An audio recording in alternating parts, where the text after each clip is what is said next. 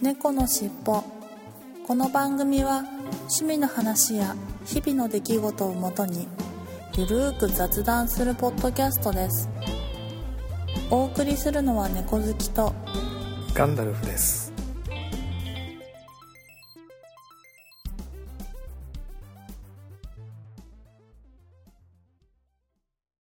猫のしっぽ。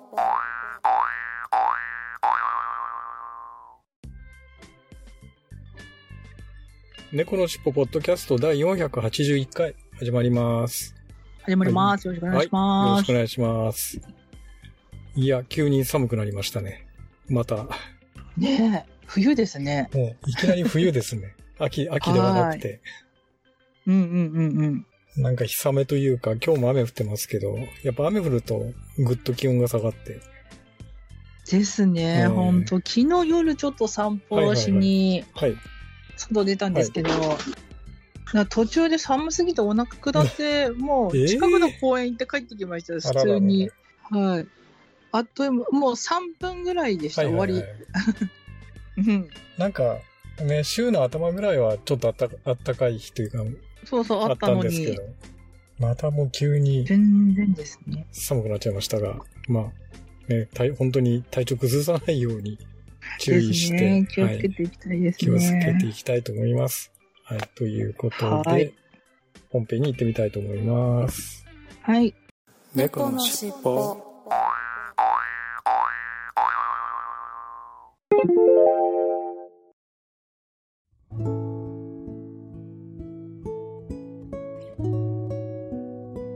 それは、群馬県のとある町の片隅にある、一軒の小さなミュージアムのお話。そのミュージアムの中には、ミュージアムの館長の思い出がたくさん詰まった、宝物のようなゲームたちが大事に展示されていると言います。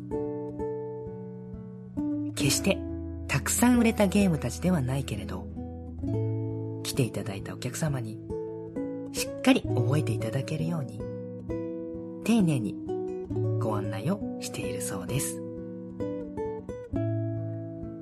そんなミュージアムに、あなたも足を運んでみませんか？親バカゲームミュージアム。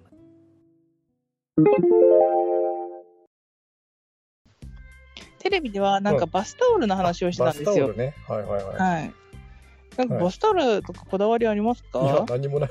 特にそのバスタオルは、ふかふかだったらいいよぐらいの話で、うんうんうんううんん。特にこだわりはないですね。それこそもう、なんか一番、ね、そういう、バスタオル売り場で、まあまあそこそこの安い値段のもので、あなんかふかふかってなってるやつだったらいいねぐらいの感じですかね。あんまりだからメーカーもこだわりないし、なんか、ね、うんよくなんか今治タオルがいいとか言われるけど、うんうんうん別にそれにこだわってるわけも何にもなくて。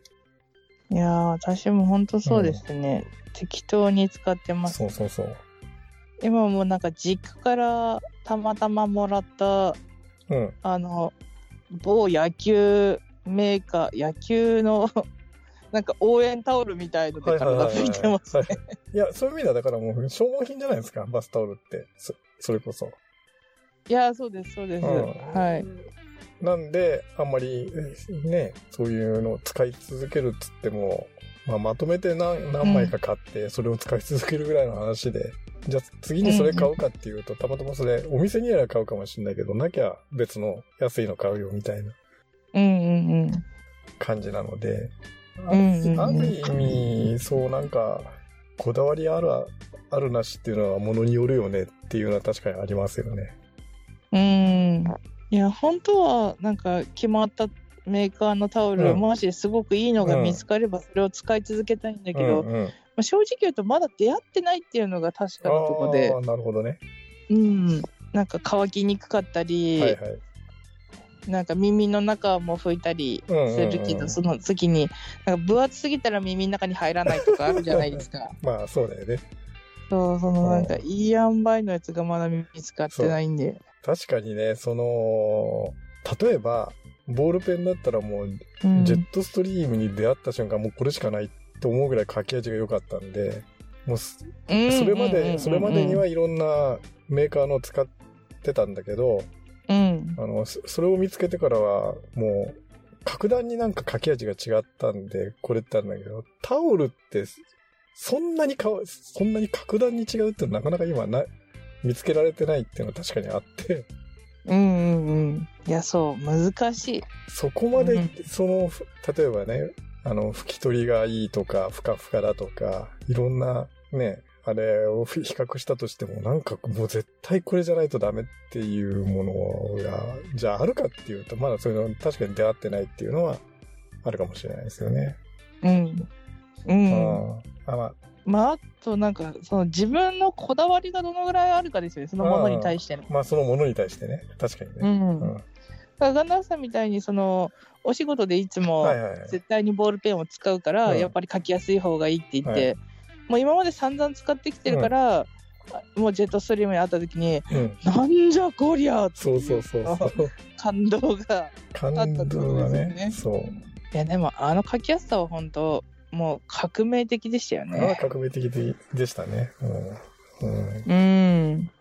本当もうタオルもそのぐらいなんか、うわ、うんこの吸収力、そしてこの柔らかさ、うん最高じゃねえかってやつにまあ、出会えばね、それになるんでしょうけど。確かに出会ってないというか、うんうんうん。まあそんなにでもね、試せないじゃないですか、店頭で。いや、なかなか試せないですね。試特にこんな今コロナの時期で、絶対に試さない。うん。ましてややっぱり試したとしても、うん。その、数回使うとボロボロになり具合とかもあるじゃないですか。そうだよね。それも使っ買って使ってみないと分かんないから、そう。うん、一そう一概になんか手触りだけでは決められない何かがありますよね。確かに。うんあとね、そう。まあタオルなんか特にそうなんだけど、なんかメーカー、うんこれだってじゃあ、例えばね、ジェットストリーム、ボールペンでいうジェットストリームみたいに、これだっていうのがあったとして、それが定期的に手に入るかどうかっていうのがわからないじゃないですか。ああまあ確かにその、ううんん、そうそうそうそう海外のものとかだと。なかなかね手に入らないとかもありますよね。うん。たまたま出会って、じゃあこれ決めたと思っても、例えば1年後にじゃあそれ必ず、ね、同じうんうんうん値段、まあ同じ値段帯で手に入る。定期的に1年ごとに手に入るかっていうと手に入らなかったりとか。いやーそれはあるな。それがあって、多分タオルってあんまりそう、そういうのがうんうんうないんうん。のかなと。そうですね。あと、まあちょっとタオルつながりではないんだけれども、お風呂つながりで、あの、うん。あのバスマットっていうか、あのお風呂上がりにその下に敷くマットがあるじゃないですか。お風呂、お風呂はいの上がりにはい足を拭くはい。バスマットみたいな。もうそれがね、なんかいいいいのがないのかなってさ探してるんですけど、なかなかなくて。へえ、うん私はなんだっけうんとニットリのはい。なんか足拭きマット使っててめちゃくちゃいいですおよ。そうですか。はい。結構、うちってあれじゃ家でなんか、うんはい。うん。家で何が気に入ってない感じですか？ああ、いや、だから、例えば、あの、よ、よく嫁ちゃんが先にお風呂入入って、その後におふ私が入るんですけど、うん。結構やっぱり、その、んまあ、びしゃびしゃというわけじゃないんだけど、うん。濡れてたりします？そうそう、しっとり、しっとりしてるから、あーニニトリのはないですよ、そういうの。そういうのがないですか？はい。おーじゃあ今度ニトリのやつ買ってみようかな。なんか今までなんか、ね、適当なところで適当なバスマット買ってたり、うんうんうん、うん。ね、通販の安いやつ買ったりしてて、なんか、一応速乾なんとかみたいなやつは選んで買ってるつもりなんですけど、うんうんうん。うん。なんか毛足がすごい長めで、モップみたいな感じはの毛足のやつなんですけなるど、ほど。はい。どのぐらいだろう ?3 人ぐらいまで全然使った感ないですよ。ええー、そうなんだ。ちょっと今度はい。買ってみようかな。それはニトリ。う。ん。いや、でもニトリじゃなくても結構ホームセンターとかでもどこでも売ってると思うけど、ああ、そうですか。すごい毛足が長いやつ、はい。おすすめです。ちょっとじゃあそれは今度探してみます。いや、それはね、ワーマルと唯一、唯一な、悩、最近悩みの種で、なんかこれがいいのないのかなって悩んでたのは確かにそういうのはありましたね。うん、逆に。まあ確かに人使った後、ちょっとうん。湿ったりするのはあんま気持ちいいものではないですよね。まあまあ、そうだよね。うん。そう。そうですね。なんか、はあの、け珪藻土いうん。あの、すぐ吸収する、はい、流行ったやつ。流行りましたよね、珪藻土のあれも。使ってたんですけど、うん。いや、個人的には、なんだ、ずっと使ってると、なんか削らなきゃいけなくなってくんですよね。一応、足の裏とか洗ってはいるんだけど、はいはいその油分だったり皮膚だったりが、どんどんその珪藻土にくっついてくるからそう、ですよね。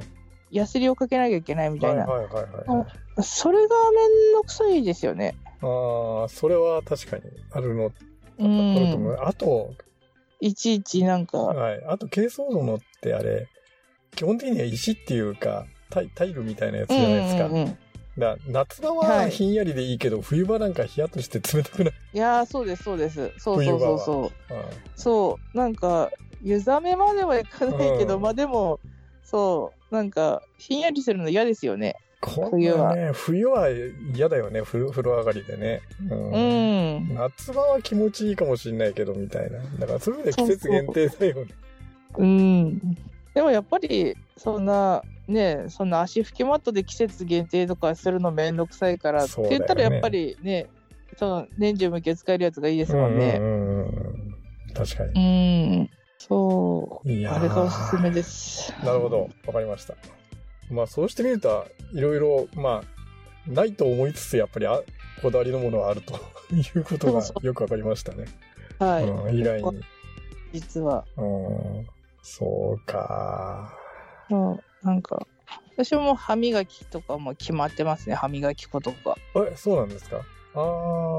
はい。あー決まってません？あ歯磨き歯粉。磨き粉もそういえば決まってるな。うん。うん。なんだっけな。あの、ちょっと忘れちゃったけど、見ればわかるけど、なんかなんか、しなんか趣味テクトとか、ああいいくつかありますよね、ブランドっていうか。うんうん。あと白いやつにするとなんだっか。けな。忘れちゃったな。確かに、あの、毎回同じの買ってますね。うちはもう旦那がなんでかわかんないけど、ノニ、のノニの、ん、はいノニを、はいなん。かっていうはい。やつを使ってますけど、はいはいはい。私自身歯磨き粉うん。より、そのなんか、あんと、リステリンの方にこだわりがあって、はいはいはい。マウスウォッシュ。マウスウォッシュのやつですよね。はい。リステリンか辛くないですかあれ？ああ、辛いのがもうさっぱり感。があるって感じですかねうんうんなるほど。うん。けど、辛くないのもあるんですよ。はい。うん。最近ちょっと辛くないはい感じのやつ使ってますけど。はい。うん。なるほどね。そう、そう言ったらちょいちょい出てくるんですよね。ねなまあそういう意味ではね、あの、あ、そういや、ずっと変えてないやって、同じメーカーの使ってるよっていう、ブランド使ってるよっていうのは確かにありますよね。ふっと考うんえてみるとね、うん身の回りで。うん。うーんまあ別にそれ、何が何でもそれってこだわってるかっていうと、めんどくさいから他のやつを試してないっていうだけの話もあるかもしれないんだけど。いや、そうです、そうでうんす。それでいいんですまあよ。ね、一度うん。やって調子が良かったから、あじゃあこれずっとこれでいいや、みたいな、歯磨き粉なんか特にね、っていうのは確かにありましたよね。結果皆さん選択するのめんどくさくなってるんですよ。うん。うん。結果。うん。まあそんな感じですかそういうね。感じですかね。はい。なんか、一生ものというよりは、こだわりの品っていう感じの方ですか？ら、どっちかっていうと。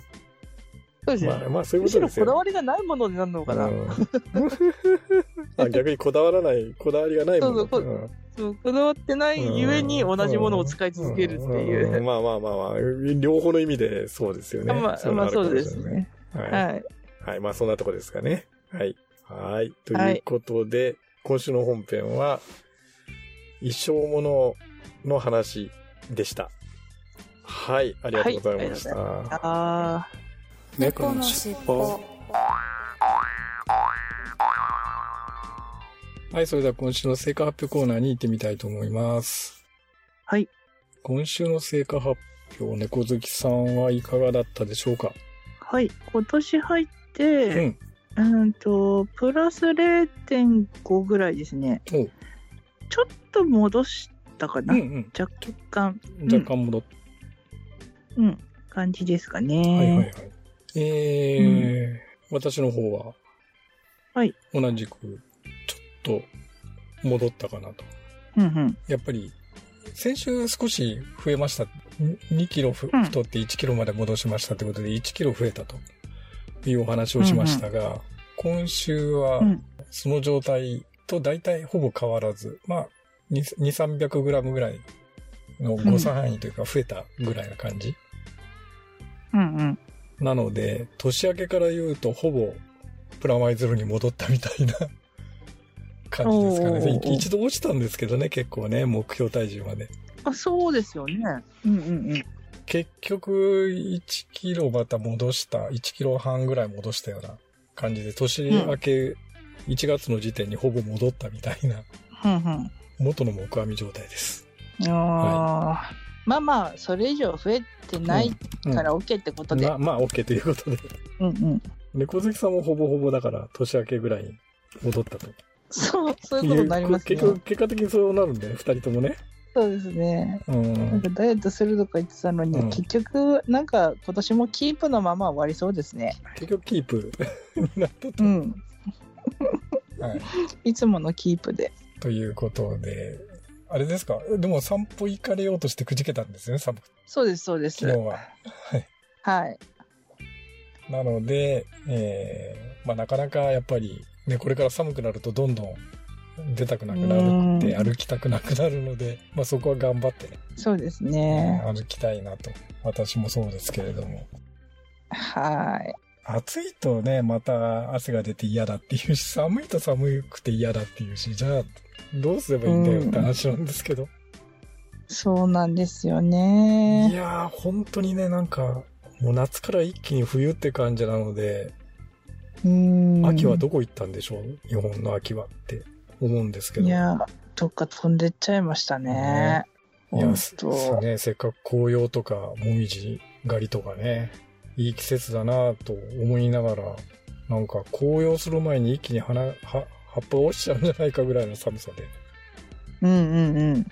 本当に体調管理難しくなってきたな、最近は、みたいに思いますけれども、うんうんうん。いや、気をつけていきたいですね。まあ、気をつけて、ね、お腹壊さないようにね、小月さんも。なんか私も最近ね、なんか、朝起きると少しお腹が緩いというか、ポンプが痛くなるケースが増えてきたので、はい。せいろがんを買ったわけです。おお、はいはいはい。世界で一番効く薬ですよね。あの、強力に、その、ね、下痢止めというか、お腹が緩くなった時に、強力に効くのはいいんですけど、匂いはやっぱりすごいですよねって。ああ。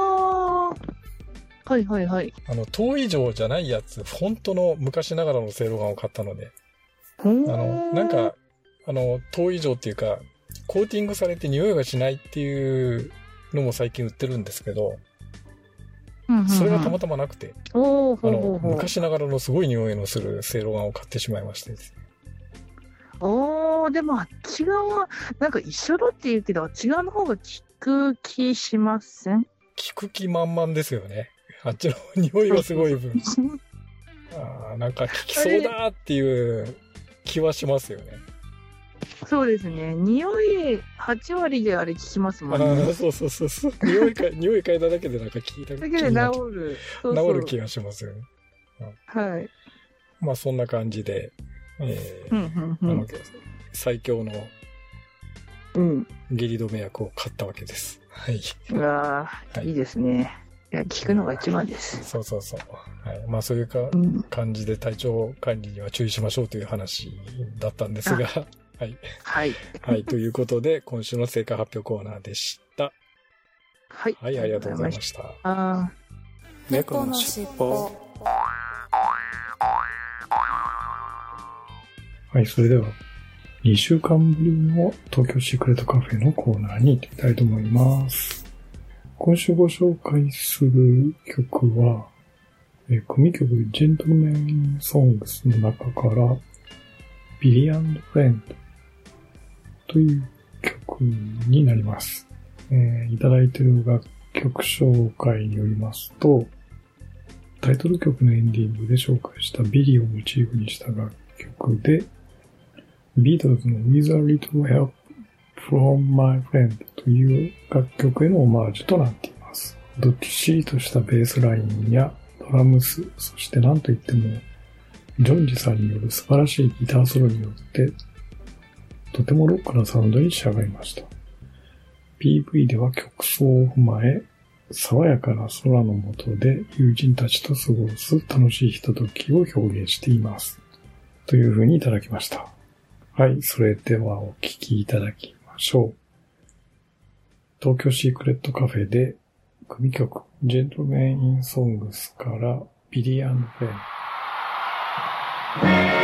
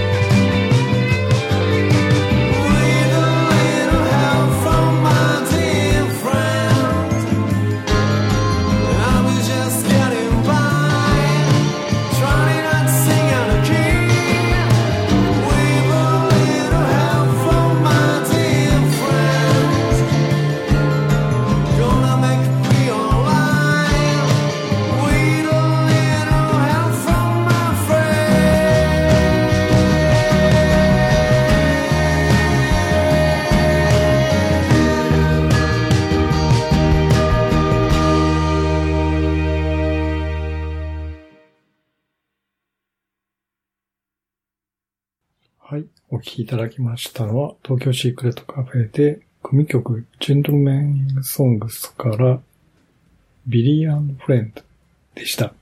はい。楽曲紹介にもありましたけれども、ビートル、With a Little Help from My Friend サージェント・ペッパーズ・ロニーハーツ・クラブバンドのアルバムの中に入ってる曲ですよね。えーそれへのオマージュということで、あーたまたまあの、つい最近、サージェント・ペーパーズのアルバムを、えまあ、車の中で運転しながら聴いていたので、えまさにこの曲、オマージュになった曲も聴いたばっかりの曲でした。なんとなくね、ああ、本当にオマージュになっているなぁとちょっと感心しながらこの曲を拝聴した次第でございます。はい。ギターとかね、えーベース、ドラム、重厚な感じで、ロックなサウンドという楽曲紹介通りの曲に仕上がっているなぁというふうに思いましたよ。うん。はい。えー、ということで、今週の東京シークレットカフェのコーナーでした。ありがとうございました。猫のしっぽ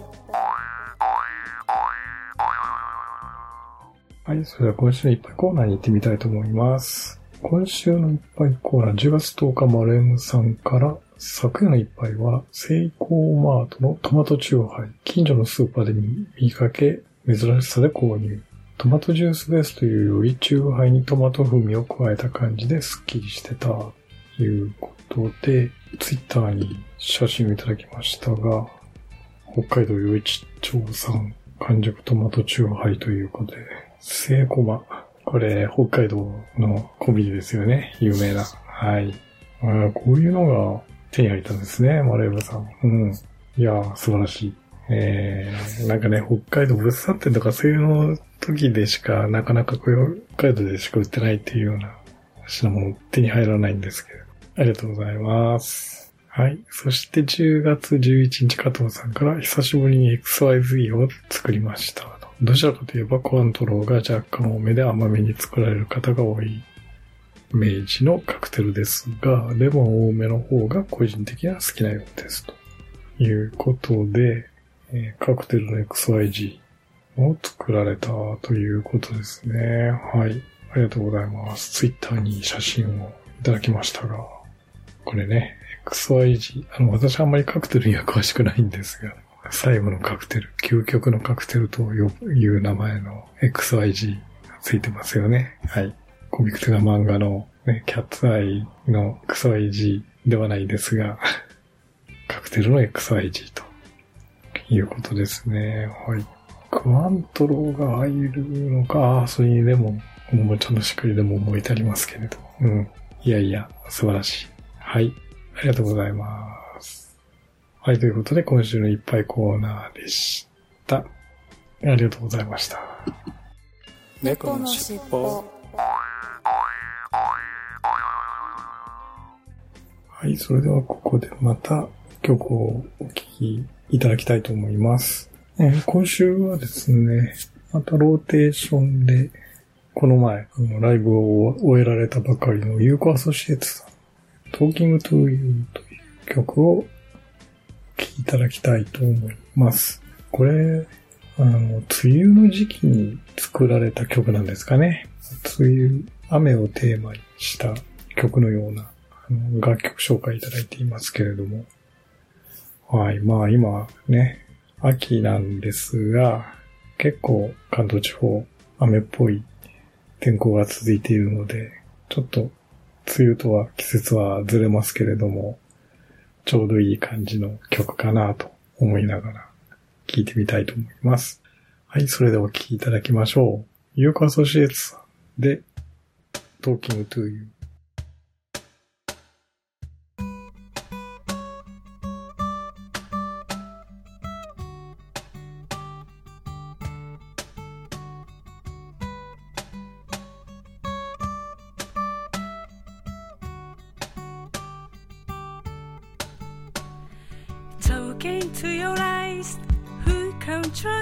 Soul in silence and talk, talk, talk.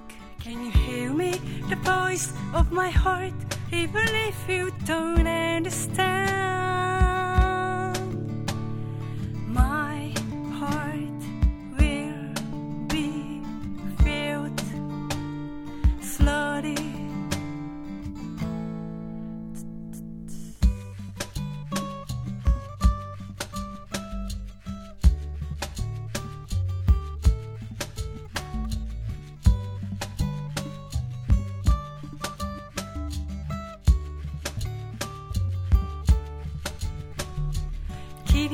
が私たちを黙らせる」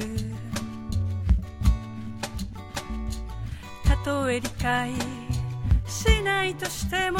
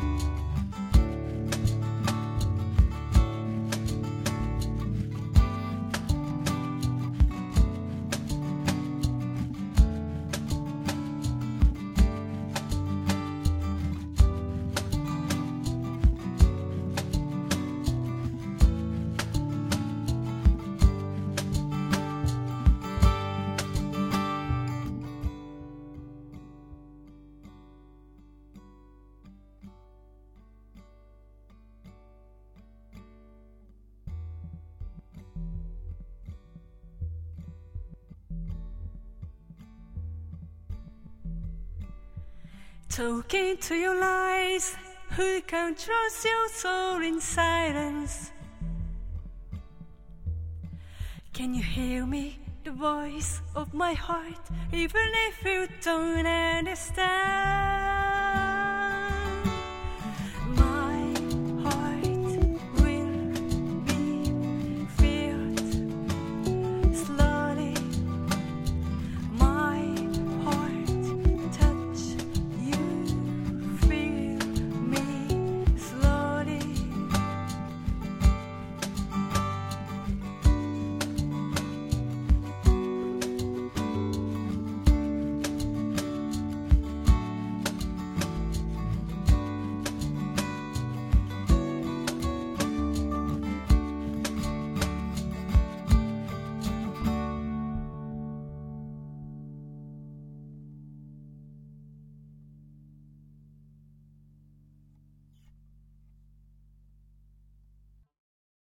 お聞きいただきましたのは、ユーコアソシエツさんで、Talking to You でした。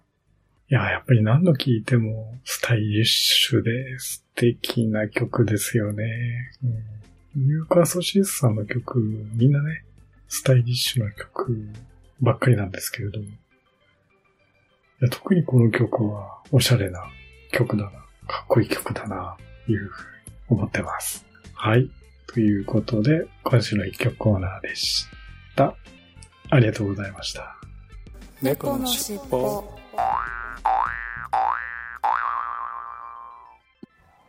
はい、それでは今週のいただいたお便りコーナーに行ってみたいと思います。いつものように、ハッシュタグ、シャープ猫のしっぽとアトマキャツテルポッドキャストにいいただいたメッセージを紹介していきたいと思います。10月10日ピンチャさんから、小学校の給食からマヨはキューピー一択です。ということで、いただきました。ありがとうございます。はい。まあ、あの、キューピー、キューピーマヨネーズは王道ですよね。私は、まあ、ちょっと、ひねくれ者なので味の素が好きなんですけれども。はい。まあ、あの、マヨネーズといえばキューピー。間違いないと思います。はい。ありがとうございます。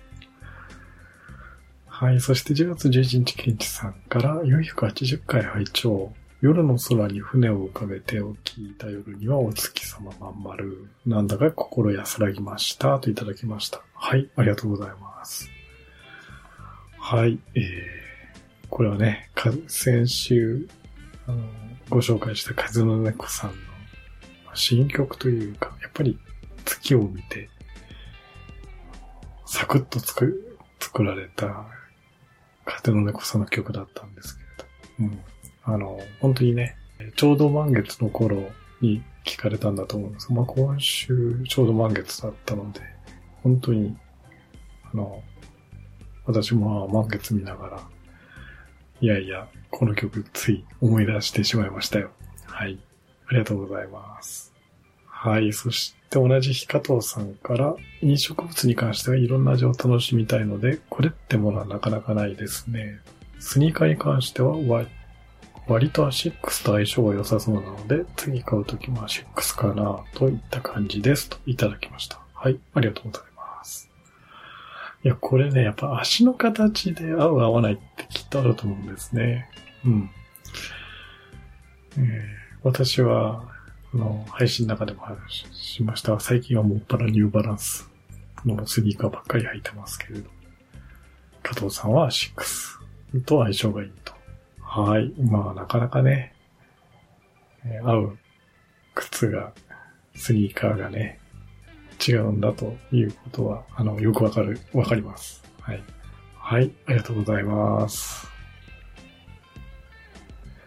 はい。そして、1月12日、クラムさんが、猫の尻尾の480回を聞いていただいてます。ありがとうございます。はい、そして同じ日、アポロさんが、令和4年10月11日、ポッドキャスト、キーだより丸3ということで、たくさんのハッシュタグの中から、猫の尻尾の480回を聞いていただいてます。ありがとうございます。はい、ということで、今週のいただいたお便りコーナーでした。ありがとうございました。猫のしっぽはい、エンディングです。はい。ここ最近ですね、えー告知を入れていたんですが、あの、私の方で、はいえっはい。と、楽曲を提供していただいているユーコアソシエイトさんっていう方がうん。いらっしゃるんですけれども、はい。はい。10月8日に都内の東中野でライブをされまして、ほうほうほうほう。で、まあ、それの告知をずっと、あの、そのライブが始まる前の週ぐらいまで、あの、私の方でちょろちょろしていたんですが、うん。で、無事ライブも大盛況のうちに終わりまして、10月8日、先週の土曜日ですね。はい。はいはい。で、一応これ、オンライン配信というか、今時なので、うん。ライブに出席できなかった方は、にも見見てもらえるようにということで、オンライン配信もあって、で、私そのチケット買って、実はそのライブ行けなかったので、うん。見に行けなかったので、そのオンライン配信の方を見させていただいたんですが、うん。うん。えーなかなかいい感じで、あの、素晴らしいライブだったんですけど、実はそのユーカアソシエイトさんって、稚内出身なんですね。おー、うんそうなんですね。あ同じ北海道だと思いながら聞いてました。猫好きさんと。へえ、わかんないで、じゃあライブ。ああ、じゃなくて、おライブ自体は東中野都内ですけど、出身が稚内ということで高校ぐらいまで、ねうん、高校ぐらいまでうん稚内にいらっしゃったのかな。へえ。で、わかんないか。はいうんうん、北の外れの方ですよね、稚内って。確か。そうですね。北の北ですね。最北端の方ですよね。はいはいはい。うんそうです。はい。なので、あああ、偶然だなと思いながら。へえ。だったらあれですね。私の友達もはい未だに稚内の方に住んでるんで、ああ、そうなんですか。はい。あの、知り合いの、もしかしたら、知り合いの知り合いとかで、ないんからっしゃるかもしれないですね。ね、いらっしゃるかもしれないですね。はい。うん。そうなんですよ。ちょっとそれで、ああ偶然、ほ同じ北海道だと思いながら、見て、ライブを見ていました。うん そうだったんですね。うん。うはいーん。あのーやっぱ集まるもんですね。ねなんか、うんまあ、世界は狭いよねって、うん。ね、思っちゃいましたけどねね。。うんうん。やっぱ、あれなんですよね。そういうなんか、なんだかんだ言って、近くに寄ってきますよね。そうそうそう。そうそう。なんか、うん。ねそう、実友じゃないけど。どっかでうん。つながりがうんうんうんあったよねっていうことで。あるっていうあそうそうあの、ユカアソシエイトさんは、あの、 Delicious Earth とかで、一番最初の頃に、あ猫好きさんも聞いていただいたんですけど、 Delicious Earth とか、あと、うんうん。 Talking to You とか、今まで猫みたいに寝転んでたんだっていうような曲を、うんうんうん。あの、ご提供いただいてまして、うん。はい。うん。えー、まあ、その中で、本当にデリシャスアースも歌っていただいてたみたいですし、うんうん。はい。なかなかいい感じで聴けましたということ、まあ一応ね、まだ11月の8日まで1ヶ月間その配信、オンライン配信はあるので、繰り返し聞けうん聞けるんですけれども、うんうんうんうん。まあ、あの、ご興味のある方はぜひ聞いてみてくださいと。そうですね。はい。いうことで、えー告知の告知でしたと。はい。はい。じゃあ、いつものお願いします。はい。ではでは行きますよ。はい。せーの。次回も聞いてくださいね。最後までお聞きいただきありがとうございました。それでは、いつものように、えー猫の尻尾のエンディングテーマ、三毛猫風の歌を聴きながらお別れしたいと思います。はい、それでは失礼します。はい。失礼します。